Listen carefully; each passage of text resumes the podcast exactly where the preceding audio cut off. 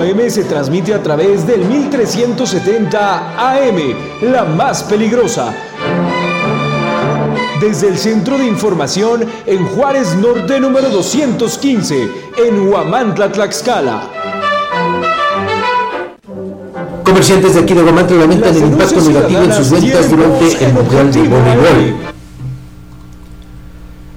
Convocan activistas a una manifestación en defensa de una mujer que fue quemada con ácido por su expareja aquí también en Huamantla. Un incendio en una unidad eh, habitacional, concretamente en la Volcanes 2 de aquí de Huamantla, provoca daños materiales. El crédito para mejoramiento de vivienda que ofrece el Infonavit no requiere precalificación. Hoy tendremos una entrevista aquí en el estudio sobre el tema. Ajuste el INE, fechas de inicio y fin de precampañas del proceso electoral federal 2023-2024 detienen a una pareja presuntamente relacionada con multihomicidio en Soquitlán, y en Puebla. Y también anuncia el gobernador poblano una inversión de 182 millones de pesos para Tehuacán. Bueno, pues continuamos eh, con la información aquí en Objetivo AM, Edgar, y bueno, pues en medio de todo este, pues también este escándalo que, se ha dado eh, a nivel nacional, con este estira y afloja sí. el Poder Ejecutivo Federal con el Poder Judicial, también de la Federación, ¿no? Ya sabe que si les recortan dinero al el Poder Judicial, un fideicomisos por 15 mil millones de pesos, más o menos, que pues si el presidente no lo reconoce, en fin, son varias cosas. Y bueno, en este sentido vamos a escuchar, eh, Edgar, qué es lo que dijo precisamente la ministra Norma, Piña, sobre este tema, la desaparición de los fideicomisos del Poder Judicial. Vamos a escuchar qué fue lo que dijo. Nuestra función siempre ha sido servir a nuestra sociedad. Como es de suponerse, no tengo en estos momentos una respuesta concreta a las diversas preguntas que surgen en los foros internos y externos sobre la asignación presupuestal que hemos solicitado a la Cámara de Diputados para el ejercicio 2024. Mentiría si les dijera que en estos momentos sé cómo se resolverá el, el, cómo resolverá el Congreso de la Unión sobre el decreto presentado que propone extinguir los fideicomisos del Poder Judicial Federal. Nos reunimos hoy no para darles respuesta sobre procesos legislativos que están en curso, sino para pedirles que les transmitan a los jueces, a los magistrados que representan y a todos los integrantes que contribuyen a la labor jurisdiccional que estamos, ministros, consejeros y diversos funcionarios del Consejo y de la Corte, absolutamente dedicados a ver por los derechos de todos los que conformamos el Poder Judicial Federal, a ver por la autonomía y por la independencia de nuestra institución. El silencio no implica inacción, sino prudencia para no entorpecer todas aquellas acciones que se han estado desplegando para proteger los derechos de todos, todos los que trabajamos en el Poder Judicial Federal. Escuchó precisamente a la ministra con, con este tema y bueno, pues va a dar todavía para mucho de qué hablar, claro. va a haber muchísima tinta porque pues usted ha escuchado cómo el presidente López Obrador pues ha dicho que no sirven para nada. Así es. Y lo veíamos hace un rato en el comentario del primer video, donde ahora él asume funciones precisamente para descalificar a un poder constitucional Así es. que además tiene funciones completamente diferentes. ¿no? Totalmente de Entonces no, no tendría por qué el presidente asumir funciones de otro poder cuando él representa al Ejecutivo. Así es. Ahí solo le, comparto que de acuerdo con algunos datos que se han dado a conocer de manera pública, pues es que eh, hay, digamos que dos misiones, rápidamente se las voy a comentar. Una relacionada con estos fideicomisos para garantizar las pues pensiones, digamos, digamos así, de los magistrados principalmente, de, bueno, los, sí, de magistrados y los ministros, los jueces, dicen que con tal cantidad de dinero, pues estaría garantizada esta prestación durante 100 años. Bueno, eso es algo que yo he leído. Eh, hoy hay otro dato también referente a que con esta pretensión del presidente López Obrador de quitarles estos fideicomisos, estos recursos, le digo por 15 mil millones de pesos, no se estaría tanto afectando a la cúpula del Poder Judicial, es decir, a los ministros de la Suprema Corte, algunos magistrados. No, que se estaría afectando principalmente a la base trabajadora. Ah, mira. Que ya vería una afectación en estos, eh, les llaman derechos adquiridos. Ok. Entonces ese sería el, problema. Pero le digo, bueno, pues son las dos visiones que hay sobre, sobre este, este asunto.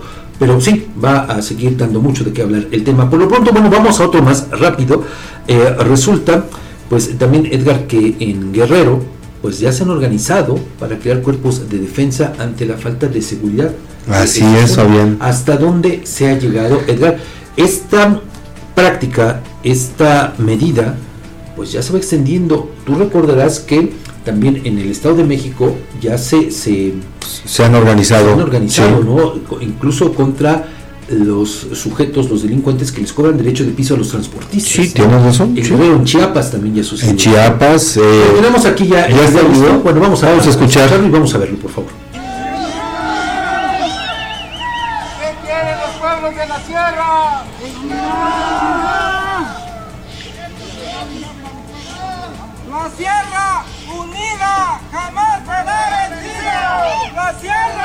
Y mientras se animan a atender, porque parece que son sordos, mientras se animan a atender la petición de los pueblos, vamos a hacer lo que nos corresponde. Por eso el día de hoy nos hemos constituido como una, como una alianza de más pueblos para luchar y para cuidar a, a nuestros pueblos y a nuestras familias. Vamos a cuidar los bosques, vamos a cuidar todo lo que hay en esta zona y que quede claro y que se oiga y que se oiga lejos que el que se apendeje y venga le vamos a romper su madre.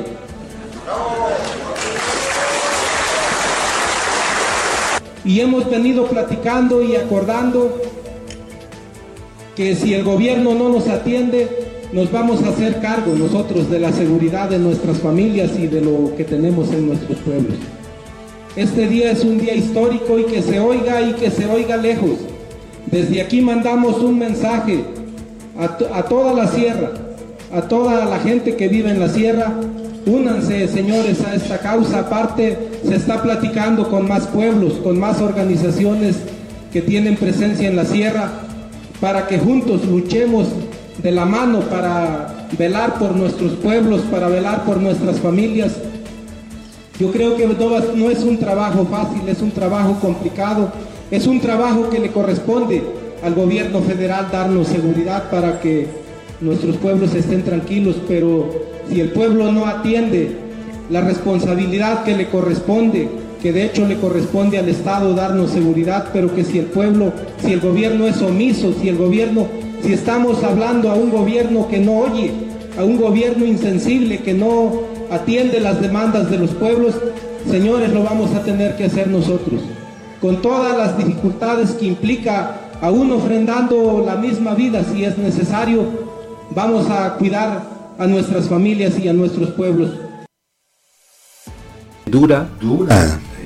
Eh, habla eh, pues precisamente de esto que se está viviendo en nuestro país y cómo la gente para defender lo suyo, para defender a sus familias, para defender su patrimonio, su entorno, su entorno, tiene que recurrir a esto desafortunadamente, algo que no tendría que suceder. Y todo ahí está muy claro, no nos escuchan, no nos ven, no nos hacen caso. Y aquí, bueno, ¿serán conservadores como dice el presidente de la República? Pero... Es una pregunta, es una pregunta. Le digo, desafortunadamente esta situación se está eh, replicando. Incluso, fíjese, yo tengo información extraoficial, extraoficial, que eh, de acuerdo con situaciones de abigeato que se están registrando aquí en la entidad, ya también eh, los propietarios del ganado se están organizando para crear una suerte también así de autodefensas. Fíjate. Proteger- autoprotegerse en contra de estos delincuentes. Fíjate, fíjate que, que, que sí aplica el término que preguntabas hace un momento de si son conservadores, porque desean conservar su vida, Bueno, desean conservar su fuente de trabajo, desean conservar la paz, desean conservar la, la tranquilidad y el bienestar. si lo vemos desde ese punto No, de vista, creo que sí. efectivamente. Sí. Pero eh, le digo, vea hasta dónde ya ha escalado todo esto. Y bueno, solo antes de irnos a la pausa, le comparto que, por ejemplo, en eh, Chicomuzuelo, allá en Chiapas, pues miles de personas marcharon nuevamente para rechazar la presencia de los grupos armados que operan en esa región y también se pronunciaron en contra del saqueo de recursos naturales, en especial de la minería. Están también inconformándose, ¿sabe por qué? Pues por la presencia de estos grupos del crimen y con una exigencia legítima, auténtica, que solamente es que haya paz, que haya tranquilidad, esta tranquilidad que desafortunadamente perdieron todos. Obligación del Estado Así es. que pues hasta ahora no se ha visto. ¿no?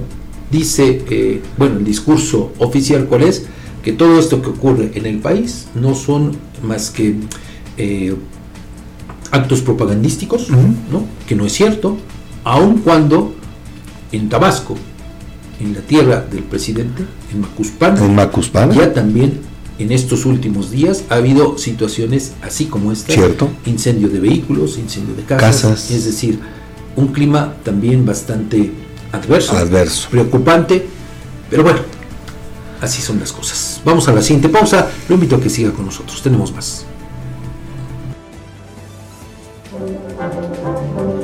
Las denuncias ciudadanas tienen voz en Objetivo AM. Envía tus mensajes de voz al WhatsApp 247-132-5496. Síguenos en nuestras redes sociales, Twitter, arroba Huamantla, Facebook, la más peligrosa 1370 AM, Instagram, huamantla.tv y TikTok, huamantla.org.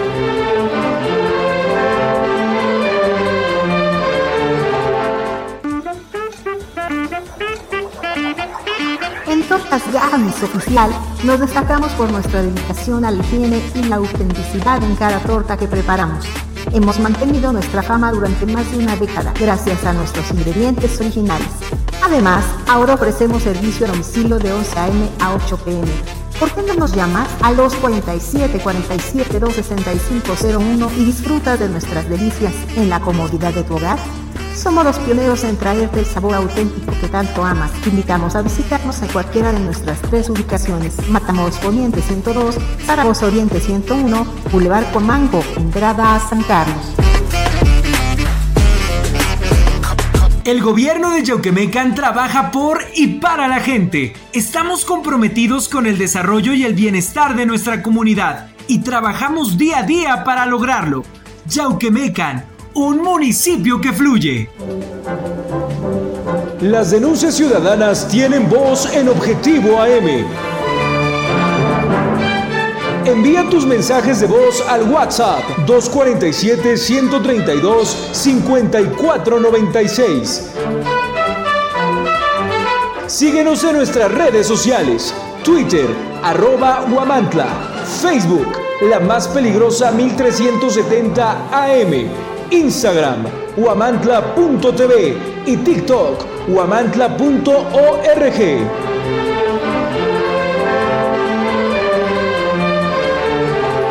Vimos en Objetivo AM y ahora, bueno, pues vamos a información de aquí de Huamantla porque, fíjese, pues contrario al discurso de lo que eh, dice la gobernadora eh, sobre el tan llevado y traído mundial de voleibol, que incluso dice que antes de que iniciara ya se tenía una derrama económica en el estado de por lo menos 30 millones de pesos, pero pues los comerciantes, por lo menos los aquí de Huamantla, una de las sedes de las tres sedes de este evento deportivo, pues tienen otros datos. Así es, fíjate que comerciantes establecidos de Huamantla, quienes pidieron la gracia del anonimato, externaron su profunda preocupación y descontento por el impacto negativo que el reciente Mundial de Voleibol ha tenido en sus ventas.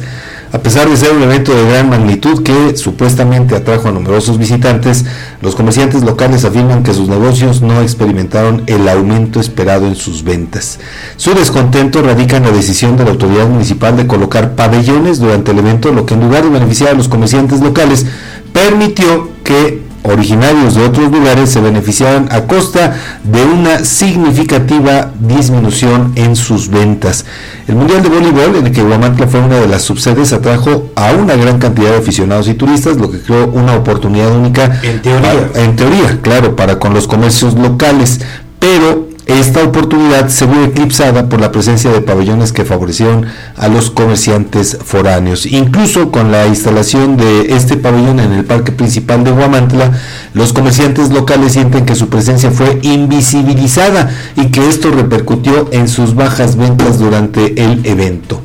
Y bueno, pues esto ya le generó enojo a los comerciantes establecidos quienes consideran que en lugar de beneficiar al comercio local, el gobierno municipal parece estar decidido, así dijeron, a perjudicar a los emprendedores del municipio. Es decepcionante ver... Es que les taparon todo el todo, de sus negocios. Todo, sí, sí.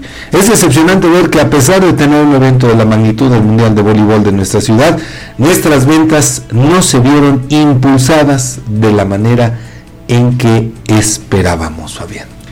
Pues le digo, esa es la otra realidad y bueno, contrario a lo que digan en el discurso oficial eh, de que pues sí, esta derrama y de que muchas personas han llegado, pues yo no las he visto. No. No sé dónde estén.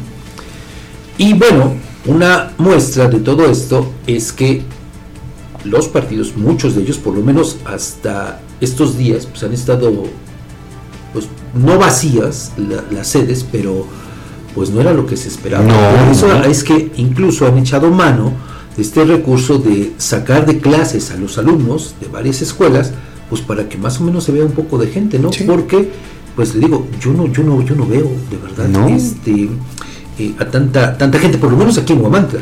Ah, sí. En la capital del estado, bueno, es un tanto además distinto, pero también le voy a decir una cosa. Ojo, porque el movimiento que se da en, eh, en el primer cuadro, ahí en el Zócalo capitalino, pues también se da, pero por la gente que día a día Claro. hace sus actividades, ¿no? Le digo, y aparte, eh, la gobernadora en una entrevista que concedió al Sol de Tlaxcala, al director y a Moisés Morales, al jefe de información, eh, que se publica hoy, de ahí estoy retomando estos datos, ella dice que desde antes ya se tenía esta eh, derrama económica de 30 millones de pesos y que después, fíjese, le va a encargar, bueno, más bien ahí la Federación Internacional de Voleibol le va a encargar a una empresa especializada para saber bien a bien, pues, cuáles fueron los beneficios del Mundial. Bueno, es lo que dice la gobernadora, que la federación lo va a pagar ese estudio. También, fíjese, dice que eh, la publicidad que se está dando corre a cargo de la Federación Internacional de Voleibol de Playa, algo que se me hace difícil de creer porque, pues, a ver, la publicidad, pues ha salido de la oficina de la coordinación de información del gobierno. Y no nos vayamos tan lejos, Fabián. Las famosas, eh, el, el Trophy Tour, que también salió del gobierno del Estado. Y eso es publicidad. Eso es publicidad. Claro. del gobierno del Estado. Entonces, otra mentira más. Y Sí. a- aparte, le digo, con algunos compañeros de algunos medios de comunicación que tienen convenio con el gobierno del Estado, pues me han platicado esto, que efectivamente el gobierno es quien les manda todos las imágenes, videos, eh, boletines del Mundial de Voleibol. Ve. O sea, no es propiamente la Federación Internacional. Entonces, bueno, Y no es trabajo y reporteril. no es trabajo reporteril. Bueno, en, en muchos de los casos, ¿no? Mm. Algunos sí están eh, cubriendo, Sí, como es el caso del Sol de Tlaxcala, que tiene una cobertura amplia. Algunos otros eh, compañeros, como el de la bestia política, de Sí. Edgar García. Pero bueno, son, son solamente eh, algunos. Pero bueno, pues vamos a, a otros eh, temas, porque pues hay una convocatoria para hoy, Edgar. Así es, fíjate que en lo que consideraron un acto espantoso y violento, Fernanda N., madre de dos hijos, fue atacada con ácido por su expareja Guillermo N. en el municipio de Huamantla. Este hecho que dimos a conocer ayer en el que un hombre y una mujer resultaron con quemaduras. Bueno, pues resulta que el incidente provocó que la agrupación colectiva feminista Huamantla externara su indignación ante el ataque, al tiempo que amigos, familiares y defensores de los derechos de las mujeres exigen justicia para la víctima. Por tal motivo convocaron a una marcha pacífica para este viernes que partirá de la Plazuela de Jesús desde las 5 de la tarde y a través de la cual se manifestarán contra la inseguridad que priva en el municipio, así como la ineficacia del cuerpo policíaco local. En su posicionamiento, el organismo refiere a través de su cuenta de Facebook que la historia de Fernanda se remonta a dos años atrás cuando decidió separarse de Guillermo, su pareja sentimental, debido a un historial de violencia psicológica, económica, alimentaria y física. De igual manera señala a la colectiva que a pesar de la separación, Guillermo nunca aportó pensión alimentaria para sus hijos y continuó manteniendo contacto con Fernando, solicitando ver a los menores en varias ocasiones. Sin embargo, el pasado martes, Fernanda rechazó solicitud de encontrarse debido a experiencias previas de intentos de daño hacia ella y sus hijos. Derivado de ello, Guillermo interceptó a Fernanda al día siguiente, la retuvo contra su voluntad y en un acto aterrador, así lo califican, la roció con ácido en el rostro y otras partes de su cuerpo. No con gasolina, no con gasolina, fue con ácido, causándole graves quemaduras químicas y daños en tejidos.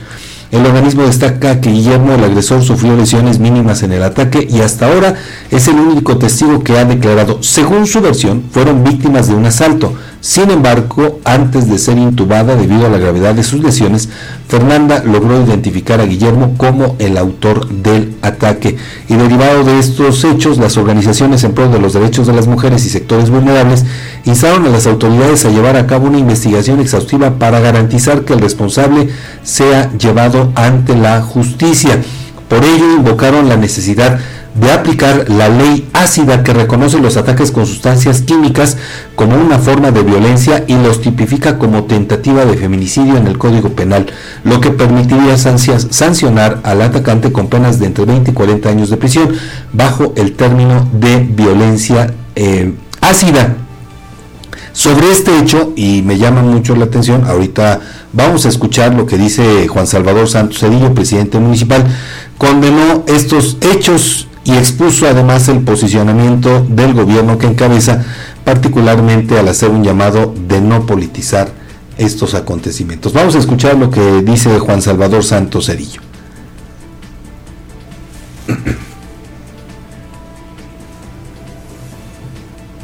Donde se ha hablado mucho, donde eh, se ha distorsionado incluso la información, donde no ha sido algo pues, puntual la información que se ha manejado a través de las diferentes redes eh, sociales y medios de comunicación, pues estamos en contra de todos los hechos que puedan agredir a una mujer, que estén en contra de una mujer, que no se genere información errónea. Entendemos que hay un tema muy complicado y que incluso muchos lo quieren eh, hacer hasta político algo que no tiene que ser político, donde eh, es un tema delicado, el tema de las mujeres, donde es el tema delicado lo que sucedió el día de ayer y que no tiene que nada que ver con política o una situación incluso de inseguridad del municipio.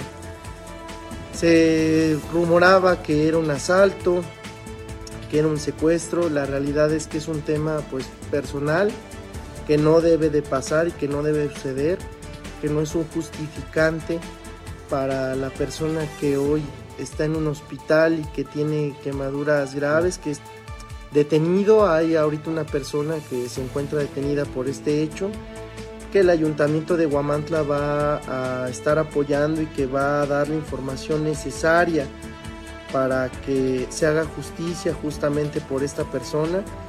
Eh, los primeros respondientes fuimos el municipio, protección civil, fue eh, la policía municipal quien detuvo y quien llevó al hospital a las dos personas, lejos de que sea un feminicidio o no sea un feminicidio. El tratar mal, el hacer mal a una vida y a un ser humano se tiene que castigar.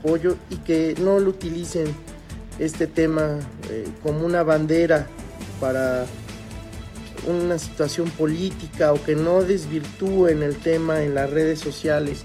Ya en redes circulan muchas versiones, incluso de algunos medios de comunicación, que no son verídicas y que no son ciertas. Tenemos que esperar a lo que dice oficialmente eh, pues la Procuraduría General de Justicia, las autoridades competentes, es que nosotros fuimos los eh, primeros que llegamos al lugar, que atendimos, que dimos el primer auxilio, el primer exponente fue el municipio, que no se haga una mala información a través de las redes sociales y que no se genere un tema político por algo que es muy delicado, que no se genere un tema donde todos ahora eh, se saben la versión o creen saber la versión, juzgan a una mujer sin siquiera conocerla, juzgan un tema sin siquiera saber cómo es realmente. Eh, estoy haciendo esta declaración porque pues obviamente condenamos todos estos hechos para cualquier mujer, para cualquier ser humano, nadie merece ser tratado así.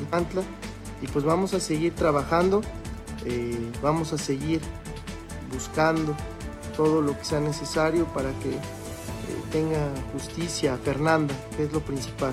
Eh, yo espero que ya no politicen esta situación, que no quieran quedar bien aquellos que buscan un puesto de elección popular para el siguiente año, que sepan bien primero las versiones. La manera de ayudar no es eh, haciendo una versión falsa o juzgando a una mujer está el dicho, obviamente vamos a darle seguimiento muy puntual a estos acontecimientos. Yo le invito a que nos acompañe ahora a un corte comercial, regresamos con una muy interesante entrevista con Vicente Corral Lastra, delegado regional del Infonavit en Tlaxcala. Las denuncias ciudadanas tienen voz en Objetivo AM. Envía tus mensajes de voz al WhatsApp 247-132-5496. Síguenos en nuestras redes sociales, Twitter, arroba Huamantla, Facebook, la más peligrosa 1370 AM, Instagram, huamantla.tv y TikTok, huamantla.org.